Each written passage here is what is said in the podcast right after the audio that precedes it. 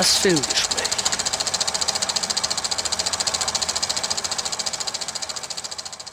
Hallo und herzlich willkommen zum 63. Filmgespräch hier auf Radio Lora, unserer Dezember-Ausgabe, also der letzten Sendung in diesem Jahr. Mein Name ist Sebastian Menzel und mit mir im Gespräch ist jetzt wieder Ingrid Schölderle. Hallo miteinander. Wir sprechen fast eine Stunde lang über die aktuellen Kinofilme. Anfangen wollen wir mit ein paar Filmen, die schon vor zwei Wochen ins Kino gekommen sind, aber laufen. Da haben wir zunächst für Sie In voller Blüte, Originaltitel The Great Escaper. Ein Film, der auf wahren Begebenheiten beruht. Es ist natürlich ein Hinweis auf The Great Escape, gesprengte Ketten. Und hier geht es um Bernard Jordan, gespielt von Michael Caine, der im Alter von 89 Jahren mit seiner Frau in Südengland in einem Altersheim lebt. Beiden sind ins Heim gegangen wegen ihr. Er ist eigentlich noch so ein bisschen der Fittere, geht auch noch oft zum Einkaufen und so weiter. Und er ist Veteran. 2014 war der 70. Jahrestag des D-Day, an dem er teilgenommen hat. Und eigentlich würde er gerne zu dieser Feier fahren, die da stattfindet. Da gibt es auch organisierte Touren für Veteranen. Aber er hat sich zu spät gemeldet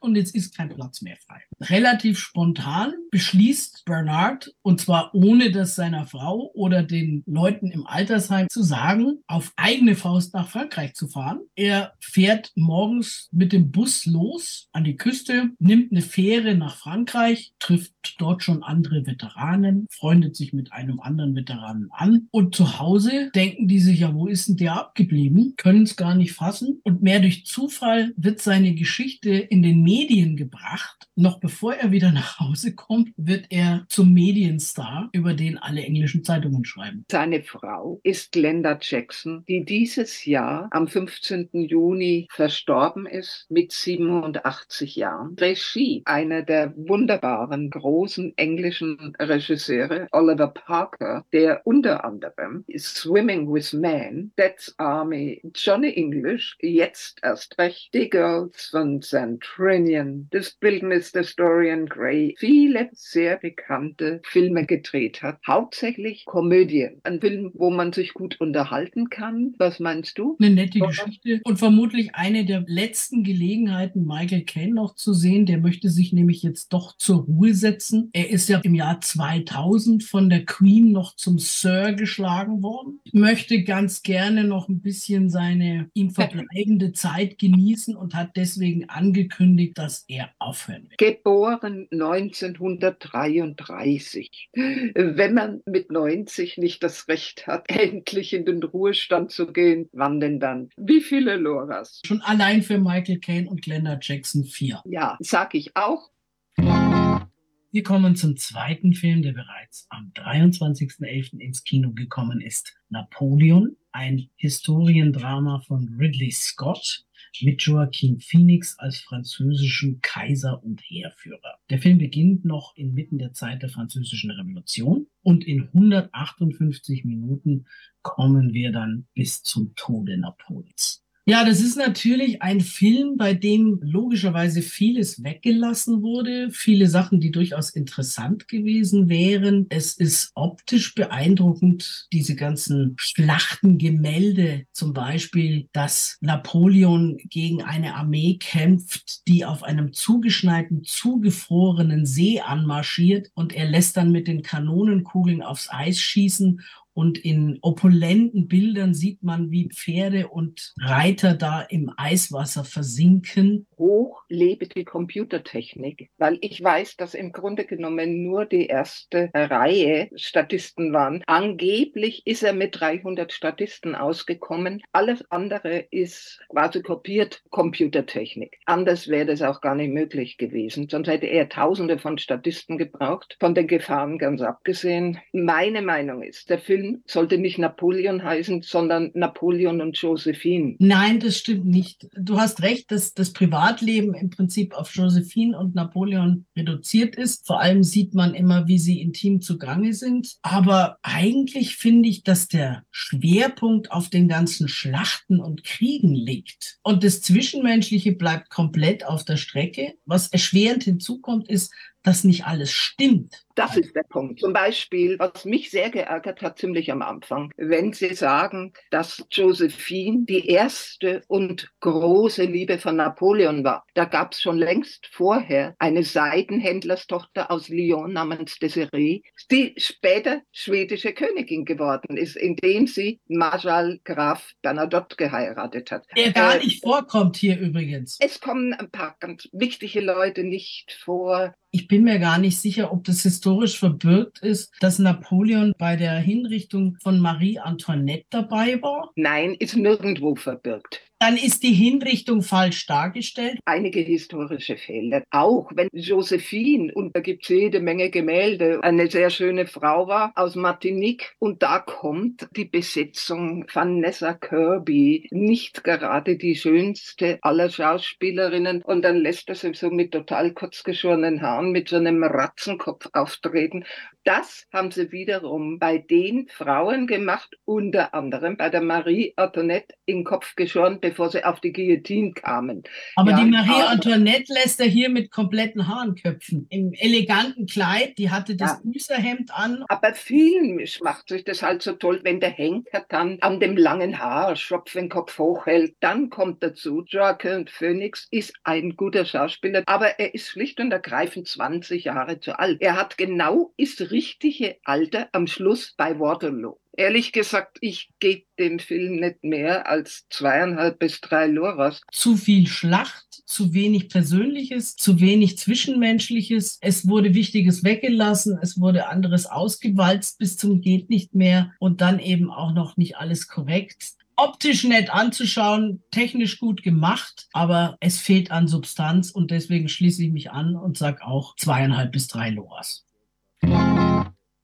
Ken Loach hat auch wieder mal einen Film gedreht, nach eigener Aussage von Ken Loach, sein endgültig letzter Film. The Old Oak. Das spielt in einem kleinen Ort im Nordosten Englands. Da gab es eine Mine und die ist inzwischen längst geschlossen. The Old Oak die alte Eiche, ein Pub, ist immer noch Treffpunkt für die Arbeiter, die einst unter Tage geschuftet haben und nach ihrer Meinung vom System verraten und ausgespuckt wurden. TJ Ballantyne, gespielt von Dave Turner, das ist der Wirt dieses Pubs, kann mit diesen paar Stammgästen nicht wirklich über die Runden kommen. Und jetzt kommt Unruhe in dieses Örtchen, als eine Gruppe von syrischen Geflüchteten dort einquartiert werden. Die sollen in den leerstehenden Häusern dort wohnen, aber nicht alle Alteingesessenen sind davon begeistert. TJ ist eher offen, der freundet sich auch mit der jungen Syrerin Yara an, gespielt von Ebla Mari. Und die feilen dann gemeinsam an einem Plan, mit dem sie seinem Pub wieder neues Leben einhauchen wollen.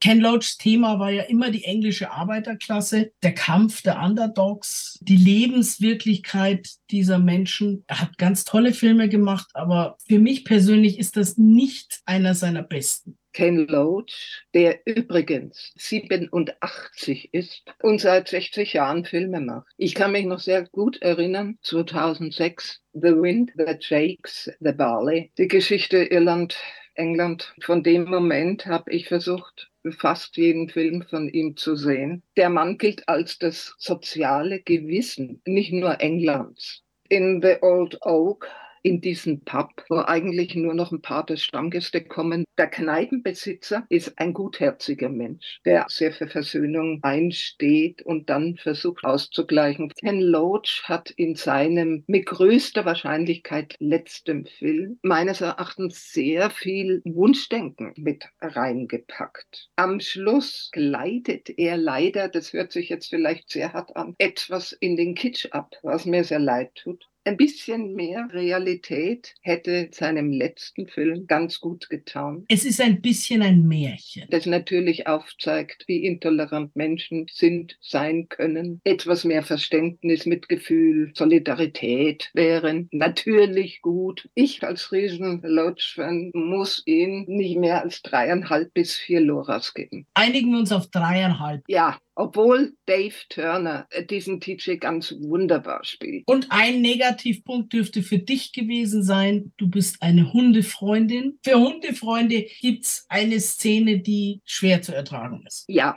Okay. Jetzt haben wir noch einen Film, der auch schon am 23.11. gestartet ist, nämlich Smoke Sauna Sisterhood. Das ist ein Dokumentarfilm, eine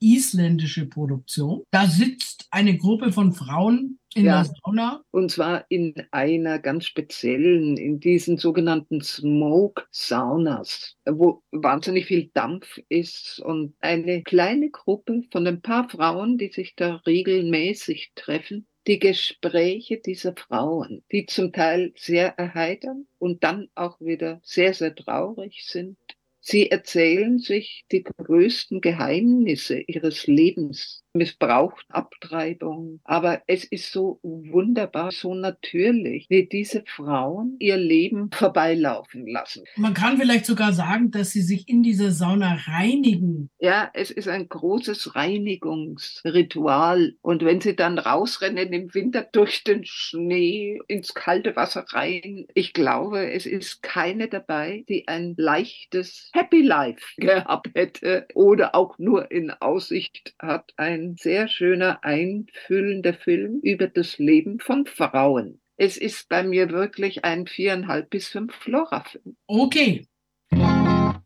Und damit kommen wir zu den Starts vom 30. November. Wir beginnen mit einer Dokumentation Holy Shit. Fäkalien, vor allem die, die wir Menschen produzieren, sind Thema dieses Films. Der Regisseur Ruben Abrunia erkundet hier den Weg unserer Nahrung, nachdem sie von uns verdaut und ausgeschieden wurde, er folgt der Spur der menschlichen Fäkalien, zum Beispiel durch die Pariser Abwasserkanäle. Er besucht eine der größten Kläranlagen der Welt in Chicago. Die Lösung, den Klärschlamm als Dünger auf die Felder zu bringen, erwies sich dort als problematisch, weil da giftige Schwermetalle und Chemikalien drin sind. Andererseits wird Dünger weltweit knapp und da fragt der Regisseur, ob es da nicht andere Mittel und Wege gäbe. Er trifft die Poop Pirates aus Uganda. Die versorgen die Slums dort mit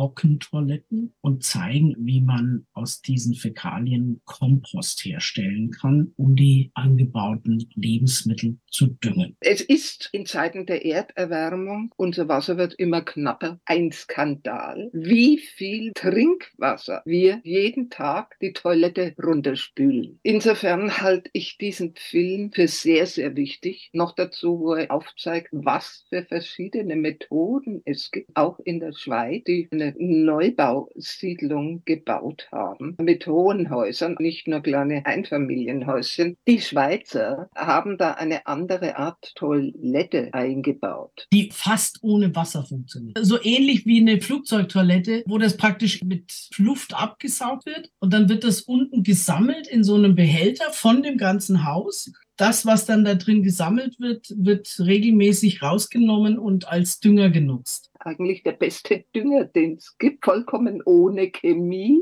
Der wird dann gleich noch dort im Gemeinschaftsgarten genutzt. Die chemische Industrie lässt grüßen, weil dadurch würden ihre Einnahmequellen drastisch sinken. Kurzum, ich halte diese Doku für sehr, sehr wichtig, sehr gut und verständlich gemacht und gebe den. Hier, Loras. Ja. Sehr interessantes Thema. Ebenfalls letzte Woche am 30. November ins Kino gekommen ist die französische Tragikomödie Last Dance. Regisseur war hier Delphine Leherissé. François Bellion spielt den Germain. Das ist eigentlich ein lebenslustiger Rentner, der seinen Ruhestand genießt. Seine Frau Lise hat sich beworben für ein besonderes Tanzprojekt, für eine Aufführung sowohl mit Laien als auch mit Profis und wurde da genommen. Die geht jetzt da jeden Tag zur Probe, während sich der Germain zu Hause seiner Lektüre widmet und mit Kater Ori auf der Couch liegt. Aber das Leben nimmt plötzlich eine traurige Wendung. Lies stirbt völlig überraschend und jetzt tauchen die ganzen Kinder auf und wollen das Leben des Vaters durchorganisieren. Sohn Mathieu macht, kaum dass die Mutter kalt ist, sozusagen einen Plan mit lauter bunten Post-its für jede Person eine Farbe und teilt ein, wer wann den Vater besuchen soll. Sie rufen ihn andauernd an. Er wird regelrecht erdrückt. Man kann sagen, das sind Helikopterkinder, nicht Helikoptereltern, die ihre Kinder überwachen, sondern umgekehrt. Die Nachbarin wird engagiert, um zweimal am Tag Essen für ihn zu bringen, das sich dann bei ihm im Kühlschrank türmt. Und damit wenigstens etwas davon gegessen wird, landet ein Teil dieses Essens regelmäßig im Napf von Carter O'Reilly. Freilich ist das nicht das Gesündeste, wenn der Lasagne oder Kartoffelsalat oder Reisauflauf ist. Es kommen dann auch noch ein paar andere Katzen, nachdem es da ja nun genug zu essen gibt. Germain hat aber andere Pläne. Er hat nämlich mit seiner Frau einst ausgemacht, dass wer immer den anderen überlebt, zu Ende bringt, was der oder die zuletzt gemacht hat. Germain geht tatsächlich zu diesem Tanzensemble und bietet sich als Ersatz für Lise an. Die anderen Tänzerinnen und Tänzer finden das nicht alle wirklich toll, aber die Choreografin ist begeistert. Sie entdeckt irgendwas Besonderes in Germain und erlaubt ihn da mitzumachen, was natürlich bedeutet, dass er jetzt jeden Tag zur Probe gehen muss. Und das wiederum ist schwierig, wenn ständig die Kinder hinter ihm her spionieren. Die Autorin und Regisseurin Delvin Lerise, die einen wunderbaren Film gemacht hat über den alten Herrn. Es ist eine sehr schöne poetische Mischung. Keine Komödie mit Schenkelklatschen, obwohl natürlich einige Szenen drin sind, wo man schmunzelt, aber auch sehr viele nachdenkliche Szenen. Das Ganze wird ja immer so ein bisschen untermalt von den Briefen, die er an seine tote Frau schreibt aus dem Off mit seiner toten Frau spricht. Man sieht ihn schreiben und zeigt, wie er so langsam seine Trauer verarbeitet, den Abschied verarbeitet. Mit dem Tod fertig wird diese Truppe für diese Tanzshow. Auch die Laien sind natürlich schon ziemlich geübte Amateure. Es ist ganz wunderbar zu sehen, wie er sich dann so langsam einfügt, wie seine Bewegungen fließender werden wie er sich so peu à peu drauf einlässt. Es ist ein ganz wunderbarer Film. Die Einsamkeit, die dadurch entsteht, wenn man eine sehr gute Verbindung hatte und die hatten eine langjährige, sehr gute Ehe. Aber auch, dass so jemand, wenn er das gerne möchte, allein sein dürfen muss. Der will gar nicht so viel Kontakt haben, wie ihm seine Kinder da aufdrängen. Man muss vielleicht realisieren, dass der Zeit braucht, um diesen Verlust zu verarbeiten Leuten mit der Trauer umzugehen. Und das kannst du nicht, wenn ständig Kinder, Enkelkinder und die ganze Mischpoke da um dich rumtanzen und dich totquatschen ja. und ja. meinen, sie müssten dich beschäftigen von vorne bis hinten. Ja. Und vor allen Dingen dann auch noch übergriffig werden, wie ihn zum Neurologen schicken, weil sie denken, dass er jetzt gaga geworden ist. Es ist natürlich toll, wenn Personen da sind, die sich um dich kümmern, versuchen dich aufzufangen. Aber der Mittelweg wäre das Richtige. François Berléand spielt das großartig. Er ist 2006 sehr bekannt geworden durch den Film Die Kinder des Monsieur Mathieu. Ein großartiger Schauspieler. Das könnte heute unser erster Fünf-Lora-Film sein. Ja, definitiv. Gut, fünf Loras für The Last Dance. Jetzt kommen wir zu was ganz anderem. Ebenfalls am 30. November ins Kino gekommen ist Rebel, deutscher Untertitel in den Fängen des Terrors. Und das ist ein Film, der mit Sicherheit nicht für jeden und jede geeignet ist, weil er ist zum Teil ganz schön hart. Regie geführt haben Adil El Arbi und Bilali Falah. Hauptfigur ist Kamal, gespielt von Abu Bakr Ben Sahi. Der ist Rapper, lebt in Belgien, hat seinen eigenen YouTube-Kanal, fährt Motorrad und er hat noch einen kleinen Bruder. Leider lässt sich Kamal auf Drogen Drogengeschäfte ein. Er wird von der Polizei gesucht und muss Belgien verlassen. Und da kommt er auf die Idee, nach Syrien zu fliehen. Schon bald gerät er ins Visier des Islamischen Staats, wird mehr oder weniger gezwungen, sich einer bewaffneten Gruppe anzuschließen. Da er Videos gedreht hat in Belgien, wird er Kameramann dieser Truppe, muss filmen, unter anderem wie Menschen getötet werden. Als Belohnung für seine gute Arbeit wird ihm eine Frau zugeteilt, die Ärztin Nur, gespielt von Tara Abud, die vom IS gefangen genommen worden ist. Die zwei freunden sich so ein bisschen an und fangen dann an, Fluchtpläne zu schmieden, weil Kamal merkt, dass das alles hier in eine Richtung läuft, die ihm zu viel wird. Aber die Truppe hat ihn schon im Verdacht, dass er vielleicht ausbrechen könnte und deswegen wird in Belgien einer angesetzt auf den kleinen Bruder, Nassim, gespielt von Amir El Arbi. Der wird von diesem Anwerber für den Dschihad, von diesem Menschenfänger blöd gequatscht. Die Mutter verbietet ihm den Kontakt mit diesem Typen, aber es kommt leider anders als gedacht. Wir können jetzt natürlich nicht mehr erzählen. Es sei nur so viel gesagt. Es passieren da eine ganze Menge fürchterliche Sachen. Als ich diesen Film gesehen habe, als Link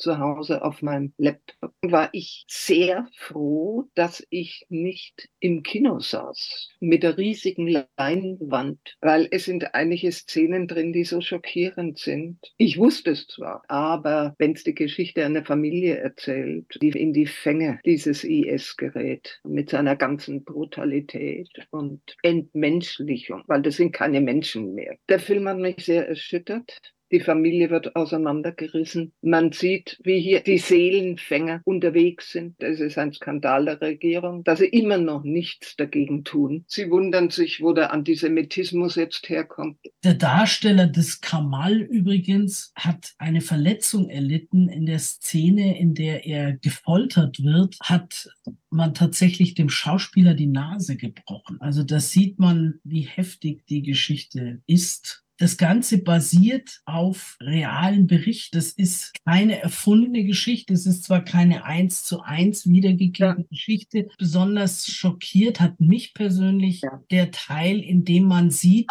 wie vom IS schon die kleinen Jungs ja. in Anführungszeichen ja. ausgebildet werden, die ja. dann zum Beispiel anfangen, indem sie an einem großen Teddybär üben, wie man jemanden die Kehle durchschneidet und dann Schießübungen machen müssen. Mit Sicherheit ein äh, wichtiger Film, weil er einfach auch warnt vor diesen Gehirnvergiftern. Wie viele Loras gibst du dem Film? Viereinhalb Loras? Ja. Viereinhalb Loras für Rebel in den Fängen des Terrors.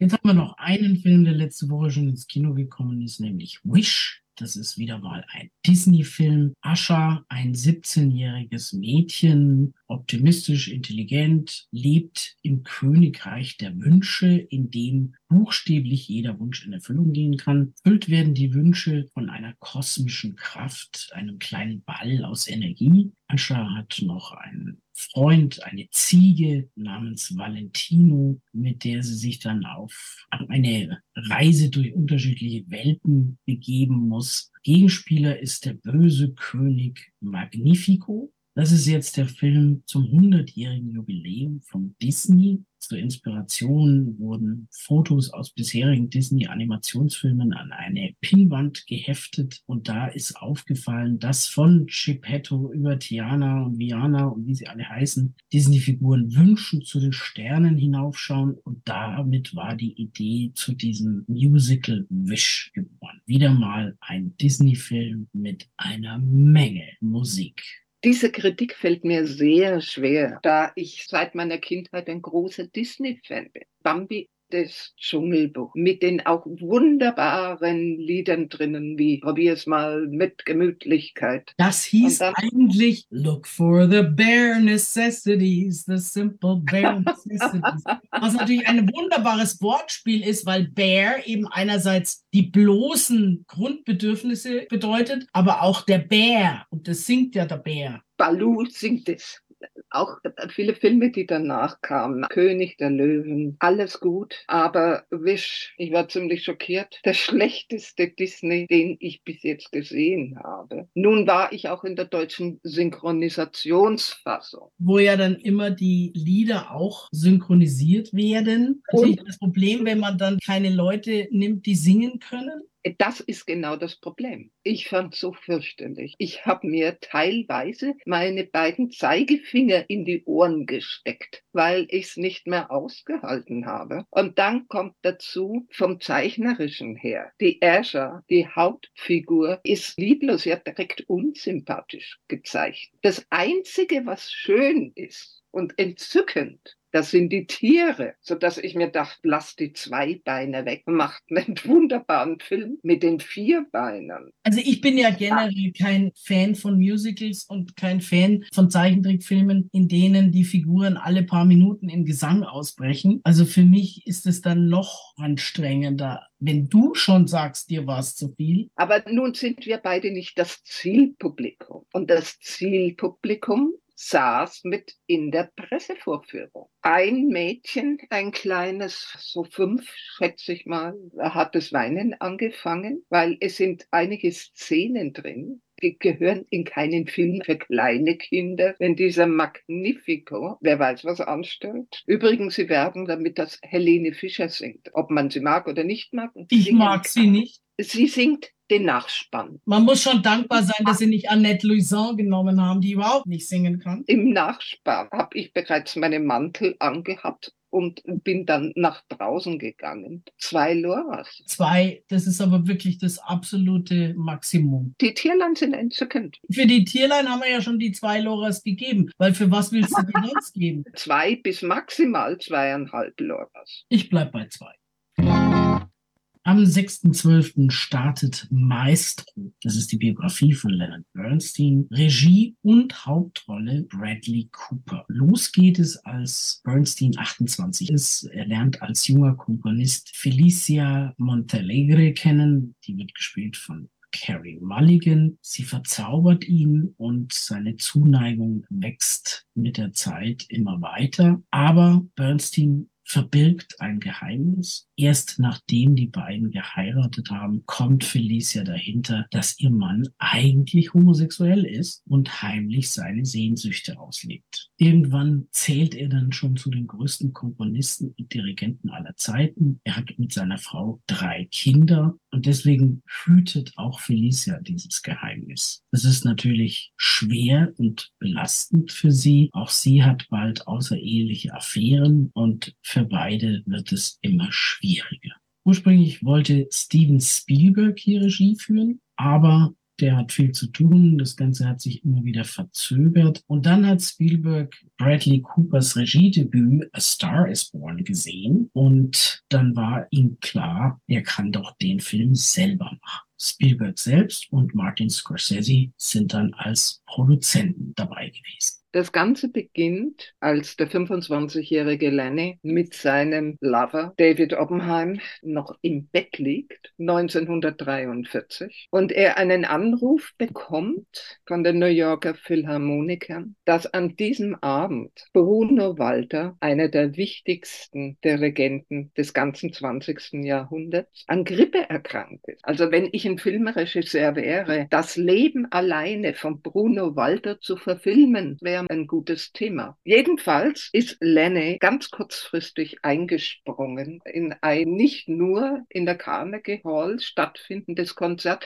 sondern eine amerikaweite Radioübertragung. Das wurde ein Riesenerfolg und das hat die Karriere von Leonard Bernstein begründet. Es sind ziemlich viele Szenen mit seiner Frau, die ganz fantastisch von Carrie Mulligan dargestellt wird. Überhaupt ist Carrie Mulligan eigentlich das größte Highlight dieses Filmes. Und wenn sie nicht für den Oscar nominiert wird, dann stimmt an der ganzen Veranstaltung wieder mal was nicht. Sehr viel geht um diese Zweierbeziehung, wie sie mit seiner Bisexualität, mit seiner Egomanie umgeht. Mir sind in dem Film viel zu viele Nebenschauplätze auf Partys, Einladungen. Ich musste automatisch ein bisschen an Woody Allen denken. Zu zum Teil auch Robert Oldman, die viele Gespräche in ihren Filmen hatten. Und genau das ist hier ebenso der Fall. Bradley Cooper hätte ruhig eine halbe Stunde kürzen sollen. Dann hätte ich den Film wesentlich besser gefunden. Ein Oscar übrigens verdient auch die Maske, weil wenn man es nicht weiß, dann kommt man nicht darauf, dass es Bradley Cooper ist. Er spielt ihn gut, ist ein guter Schauspieler, aber ich war nicht hin und her gerissen. Wie gesagt, am fantastischsten ist Carrie Mulligan. Und daher gebe ich dem Film dreieinhalb Loras nur. Okay, dreieinhalb Loras für Maestro. Wir kommen zu den Starts von heute, 7. Dezember. Und da haben wir gleich noch eine französische Komödie. Fast perfekte Weihnachten. Und damit haben wir wenigstens einen richtigen Weihnachtsfilm heute in der Sendung dabei. Für Familie Barin ist Weihnachten heilig. Vor allem Vater Vincent, gespielt von Franck Dubosc, ist ein großer Weihnachtsfan. Für ihn ist es eine Selbstverständlichkeit, dass da die ganze Familie zusammenkommt. Es wird dekoriert, es wird ein Truthahn gebraten und es gibt Geschenke und alles ist ganz, ganz toll und harmonisch. Aber dieses Jahr funktioniert das nicht. Einerseits hat er sich nach dem Tode seiner Mutter mit seinem einen Sohn verkracht. Die reden nicht mehr miteinander. Der andere Sohn, der in einem Krankenhaus arbeitet, möchte lieber Silvester feiern als Weihnachten. Und er kriegt nur einen der beiden Tage frei, entscheidet sich also gegen Weihnachten und sagt ab. Und die Tochter wurde von ihrem Mann überrascht mit einer Reise nach Mauritius. Die werden Weihnachten im Flugzeug verbringen, weil am 24. ist es am billigsten. Jetzt ist Vincent natürlich fürchterlich enttäuscht. Er kann sich einfach nicht vorstellen, die Feiertage ganz allein mit seiner Frau Beatrice, gespielt von Emmanuel de Vos, zu verbringen. Also lässt er sich vom Pfarrer inspirieren, der vorgeschlagen hat, an Weihnachten doch eine einsame Person einzuladen und dieser einen schönen Abend zu machen. Frank telefoniert in allen möglichen Altersheimen herum, bis er dann endlich eines findet, das ihm sozusagen eine Bewohnerin leihen wird. Er holt sie ab. Das ist die Monique, gespielt von Danielle Lebrun. Am Anfang ist das Ganze so lala. Die Beatrice ist relativ schnell genervt, weil jedes Mal, wenn irgendein Vorname fällt, weiß Monique eine Person, die auch so hieß und erzählt gleich, wie die gestorben ist. Das ist natürlich nicht gerade die richtige Grundlage für ein fröhliches Weihnachten. Weihnachtsfest. Und dann stellt sich auch noch raus, dass Monique eigentlich gar nicht so glücklich ist, hier zu sein, weil ihre beste Freundin Jeanne ist im Altersheim zurückgeblieben. Beatrice springt auf diesen Zug auf und sagt, ja, dann fahren wir sie doch sofort wieder nach Hause. Das ist doch kein Problem und schiebt Monique aus der Tür raus und den Mann hinterher. Aber es kommt anders als geplant. Kurz darauf kommt Vincent zurück, nicht alleine, sondern mit Monique und Jeanne. Und die Jeanne, die ist schon ein ein spezieller Typ, die ist eine eher robuste und zynische Person und dann nimmt das Ganze durcheinander seinen Lauf. Der Hauptdarsteller Frank Dubosc ist ein sehr arbeitsamer Mensch, der nicht nur Schauspieler ist, sondern auch schon Regie geführt hat, Autor und Produzent ist. Ich denke nur als letztes an seinen wunderbaren Film äh, Rumba-Therapie, den ich sehr geliebt habe. Frank de Bosque hat zum Beispiel auch in Asterix bei den Olympischen Spielen mitgespielt eben und in zig anderen Produktionen. Ein sehr talentierter Mann. Aber in dieser Weihnachtskomödie hat der Autor, der gleichzeitig auch die Regie gemacht hat, Clément Michel, etwas übertrieben. Ich musste dabei an viele amerikanische Komödien denken wo ich dann immer so, weniger wäre mehr. Und das ist auch meine Kritik an diesem Film. Und daher gebe ich dem Film auch nur drei. Was meinst du? Ist drei zu viel? Zweieinhalb bis drei, würde ich sagen. Ja, einigen wir uns auf zweieinhalb bis drei Loras. Ich finde es auch zum Teil ein bisschen überzogen. Manches ist es ganz nett, aber es gleitet vereinzelt ab in Slapstick. Wir haben aus diesem Film auch noch einen Ausschnitt für Sie. Ein Kind zu adoptieren ist einfacher als an Heiligabend einen alten Menschen aufzunehmen. Du hast es versucht, das ist das Wichtigste. Jemand für Sie da. Bitte bleiben Sie am Apparat. Barschantrüffeln, wäre das gut? Ist mir recht. Ah, das freut mich. Ich muss los. Ich fahre ins Letiel. Hä? Die Altersresidenz. Die haben einen. Ich flitz los. Das ist hinter dem Gewerbegebiet. Na dann beeil dich, bevor sie zumachen. Ach, Beatrice, das ist doch kein Supermarkt. Trotzdem hol nicht das falsche Produkt. Wie bitte? Triff eine gute Wahl. Denn weißt du, auch alte Menschen sind eben verschieden. Also wenn du kannst, nimm einen, der ein bisschen aufgeweckt ist und sympathisch. Dann mache ich ein Casting. Von mir aus aber wähle gut, auch was die Hygiene angeht. Was ist in dich gefahren, Beatrice? Ich fahre nicht ins Tierheim und hole einen Hund. Na, manche alte Leute beißen, glaub mir. Nein, du sollst nur keinen mitbringen, der inkontinent ist oder eine Meckerziege. Ich will an Weihnachten niemand hier haben, der nach Urin riecht, ja? Geht das? Versprochen. Wenn ich ankomme, sage ich, gebt mir das Beste, was ihr habt. Ich nehme kein Auslaufmodell und lila Haare sind auch tabu. Hm.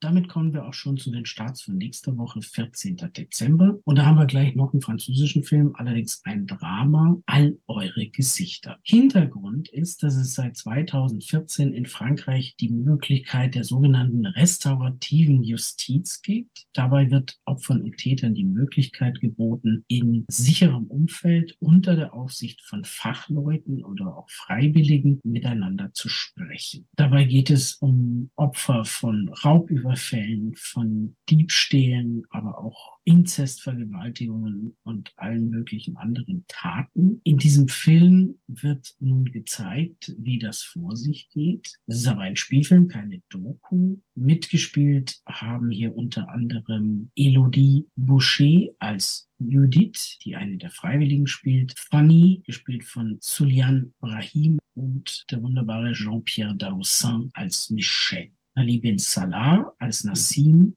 und Biran Bar als Issa sowie Fred Testo als Thomas sind zu sehen als Täter, die aufgrund von Gewaltdelikten verurteilt wurden. Gilles Lelouch als Grégoire, Leila Bekti als Navel und Miu Miu als Sabine spielen die Opfer. All eure Gesichter ist ein Film, der sehr, sehr nahe an der Realität ist. Sehr authentisch, fantastisch, von allen Beteiligten gespielt. Wenn man es nicht wüsste, könnte man auch denken, dass es eventuell ein Dokumentarfilm ist. Es spielt in einem Gefängnis. Die Opfer werden mit den Tätern konfrontiert, um dadurch ihr Trauma besser verarbeiten zu können. Der Film ist bedrückend, ungeheuer interessant, wirft natürlich auch Fragen auf. Hilft es den Betroffenen tatsächlich, wenn sie mit den Tätern so eng konfrontiert werden? Das wird was sein, das von Person zu Person verschieden ist. Ich es kommt natürlich auch auf die Täter an. Welche die ganz ehrlich bereuen und es auch glaubwürdig rüberbringen, ist es natürlich viel einfacher als welche, die sich gegen diese Konfrontation innerlich sträuben. Es ist ein hochinteressanter Film über ein sehr, sehr schwieriges Thema, fantastisch umgesetzt. Die Autorin und Regisseurin Jeanne Herry ist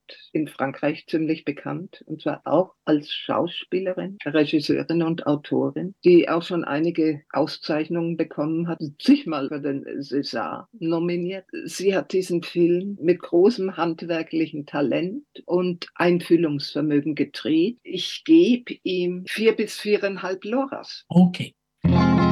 Jetzt haben wir noch was für die Jüngeren. Wow, Nachricht aus dem All. Das ist ein deutscher Film für Kinder und Jugendliche von Regisseur Felix Binder, der unter anderem beim Club der Roten Bänder mitgearbeitet hat. Hier im Mittelpunkt steht Billy, die ist elf Jahre alt und eifert ihrer Mutter nach, die tatsächlich Astronautin ist und schon mal im All war. Das möchte Billy auch eines Tages tun. Dann gibt es da noch den Dino. Der verbringt die meiste Zeit in seinem selbst umgebauten roten Doppeldeckerbus auf dem Schrottblatt seiner bildungsfernen Eltern, die sich auch nicht sonderlich viel um ihn kümmern. Er ist ein technisch ziemlich geniales Kind. Und zusammen mit ihm schraubt Billy am eigenen Radioteleskop herum. Als die beiden dann tatsächlich Signale von Aliens aufschnappen, fallen sie natürlich aus allen Wolken. Glauben will ihnen das erstmal keiner. Also machen sich die zwei alleine auf den Weg und schleichen Anführungsstrichen auf das Gelände der ESA, der Europäischen Weltraumorganisation, schaffen es tatsächlich bis in ein geheimes Labor und entdecken da so manche unerklärliche Dinge. Aber es bleibt keine Zeit, sich gründlich umzuschauen, weil natürlich sind ihnen schon die Wachleute auf den Spuren. Beiden fliehen und finden sich plötzlich in einer Rakete wieder, die sie ins All befördert. Felix Binder hat mit viel Mut und einer großen Fantasie und dem Gespür für Kinder, die Abenteuergeschichten lieben, dieses Wow, Nachricht aus dem All gedreht. Es ist so fantasiereich dargestellt, dass natürlich von der Realität ein paar Sachen nicht so korrekt sind, aber es fügt sich trotzdem alles wunderbar ein. Ich finde, es ist fast ein genialer Kinderfilm und nicht nur für Kinder. Ich bin generell kein Fan von Filmen, in denen irgendwelche Kinder alles können und bewältigen, wofür Erwachsene jahrelange Ausbildung, Studium etc. benötigen. Ja. Es ist so wie in vielen Filmen immer wieder vorkommt, dass irgendwelche Laien Flugzeuge landen. Ich finde, es ist ein ganz wunderbarer Film. Ich war hin und weggerissen. Ich gebe dem Film fünf Loras. Also mich erinnert es so ein bisschen an Space Camp aus dem Jahr 1986, wo ein paar Kinder, übrigens unter anderem Joaquin Phoenix, der damals noch unter dem Namen Leaf Phoenix aufgetreten ist und da gerade mal zwölf Jahre alt war, mitgespielt hat, wo es auch um Kinder ging, die in so einem Trainingscamp sind und dann versehentlich wird das Shuttle gelauncht und die sind da alleine im All und werden dann von unten dirigiert. Also ich bin kein Fan von diesen Klugscheißer-Kinderfilmen. Okay, dann sind wir halt hier unterschiedlicher Auffassung. Okay, lass mal so stehen. 21.12. kommt der Film Girl, You Know It's True von Simon Verhöfen ins Kino. Die Älteren unter uns werden sich erinnern an die Gruppe Milli Vanilli, gemanagt von Musikproduzent Frank Farian. Der wird hier von Matthias Schweighöfer gespielt. Der hat damals die beiden Tänzer Rob Pilatus, der hier aus München stammte, und Fab Morvan aus Frankreich auf die Bühne gestellt vorgestellt als Porto Milli Vanilli. Die haben toll getanzt und eine gute Show geboten, aber was zunächst mal keiner wusste, gesungen haben andere. Die zwei hatten einen vollen Höhenflug, sind sogar dreimal in den USA an der Spitze der Charts gelandet, aber irgendwann natürlich kam die Wahrheit ans Licht und so hoch der Höhenflug war, zu tief war der Fall. Und diese Geschichte kommt jetzt auf die Leinwand.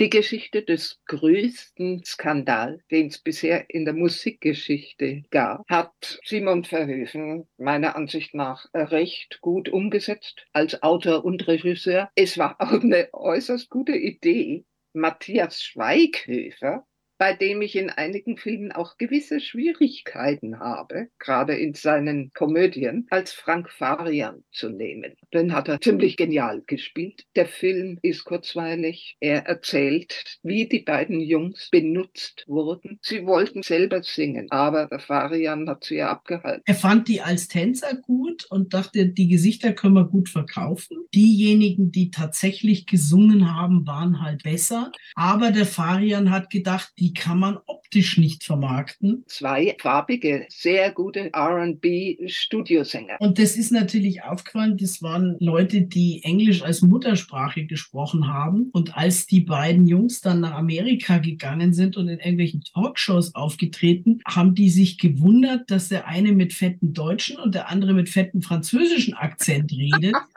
in ihren Liedern klingen sie wie gebürtige Amerikaner. Ja. Der erste Hinweis, dass da was nicht stimmt. Was mir an dem Film sehr gut gefallen hat, war, dass er sehr schön dargestellt hat, wie diese zwei im Endeffekt mit dem Ruhm nicht fertig geworden sind. Aufgrund dessen, dass sie so umjubelt waren, gedacht haben, wir sind die Könige der Welt, uns kann keiner, umso tiefer war eben der Fall. Der Fabrice hatte zwischenzeit eine Karriere als Chansonnier. Rob, eigentlich Robert Pilatus, der deutsche Tänzer, hat den ganzen Ruhm und Reichtum überhaupt nicht verkraftet. Er kam an Drogen, Alkohol, hat mit dem Geld um sich geschmissen und ist dann total tief abgestürzt und 1998 auch schon gestorben. Er wurde nur 33 Jahre alt, Herzversagen als Folge einer Überdosis von Alkohol und Drogen. Seine Adoptiveltern haben das zum Glück nicht mehr erlebt. Wie viele Loras geben wir diesem Film? Vier? Er ist handwerklich sehr gut gemacht. Die beiden Jungs, die die beiden darstellen, machen das sehr überzeugend. Schweighöfer, die Idealbesetzung für Frank Faria. Vier Loras. Gut, vier Loras für Girl, You Know It's True.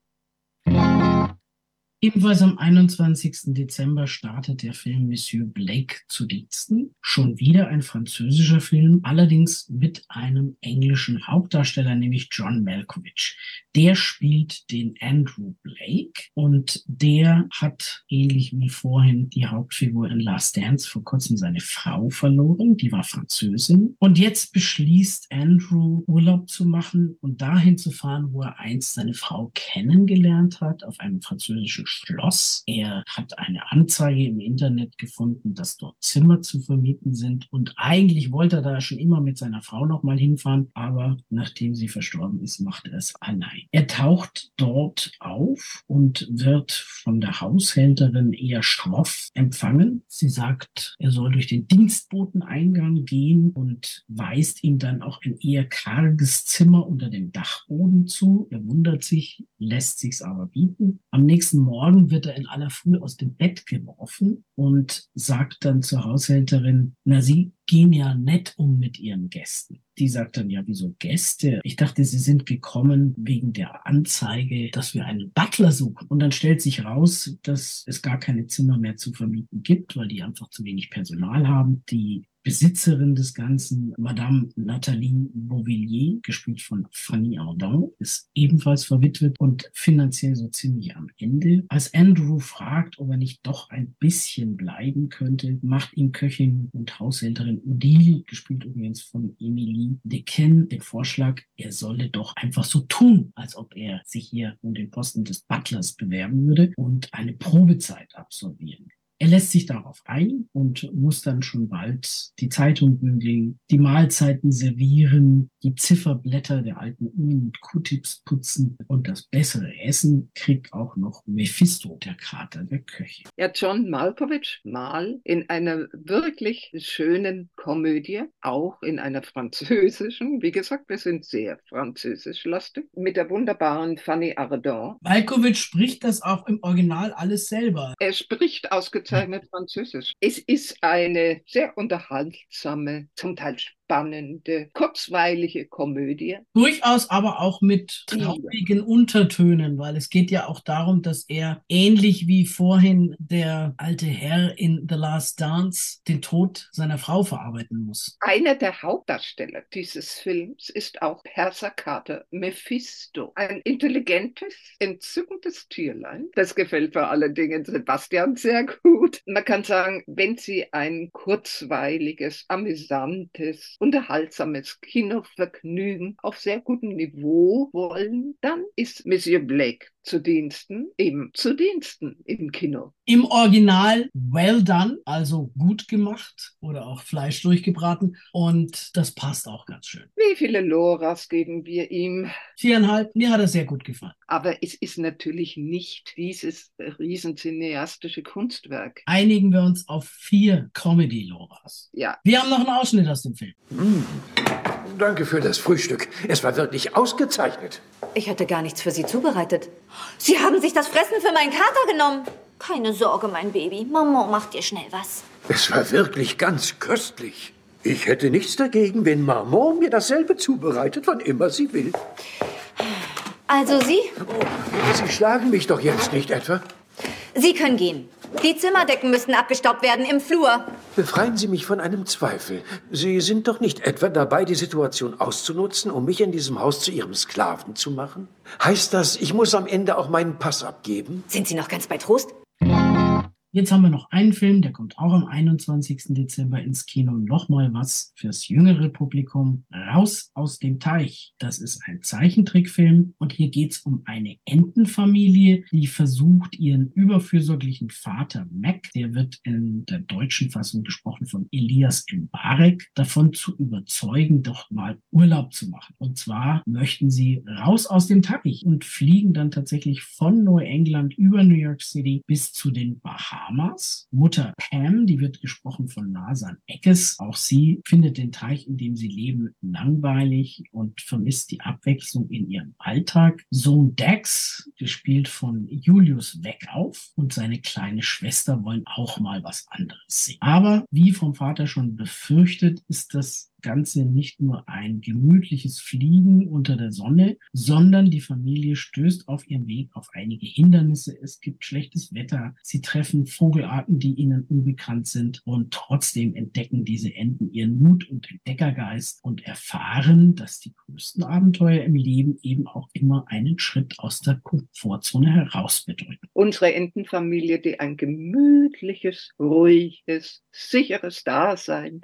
in ihrem wunderschönen Teich in Neuengland für erleben einige Abenteuer. Es ist ein liebenswerter, und zwar sehr liebenswert gezeichneter Film, der nicht groß übertrieben ist und ein sehr, sehr spannender Film, weil in New York geraten sie dann in einen französischen, und da wird es dann ganz gemein, der hat einen Paradiesvogel gefangen, der aus Jamaika stammt. Ein für die ganze Familie sehenswerter, liebenswerter, sehr, sehr schön gezeichneter Film. Das ist übrigens eine amerikanisch-französisch-kanadische Co-Produktion. Originaltitel Migration. Wobei die wollen ja eigentlich nur Urlaub machen, also nicht dauerhaft woanders hinziehen. Buch und Regie hat der Franzose Benjamin Renner geführt, der auch für den Oscar nominiert war für Ernest und Celestine dafür auch ausgezeichnet wurde, mehrfach auch den César bekommen hat, auch für der kleine Fuchs und seine Freunde, ein ganz erfahrener Autor, Regisseur. Der war früher ja. Zeichner. Ich finde, man merkt dem Film an, dass es ein Europäer gemacht hat, weil sie sind nicht so übertrieben, um nicht das Wort kitschig zu gebrauchen, als viele der amerikanischen. Ich sage nur Wish wenn Sie mit Ihren Kindern in einen herrlichen Animationsfilm wollen, dann würde ich in Raus aus dem Teich gehen, den ich fünf Kinderloras gebe. Ja, vielleicht was für die Weihnachtsferien für die ganze Familie.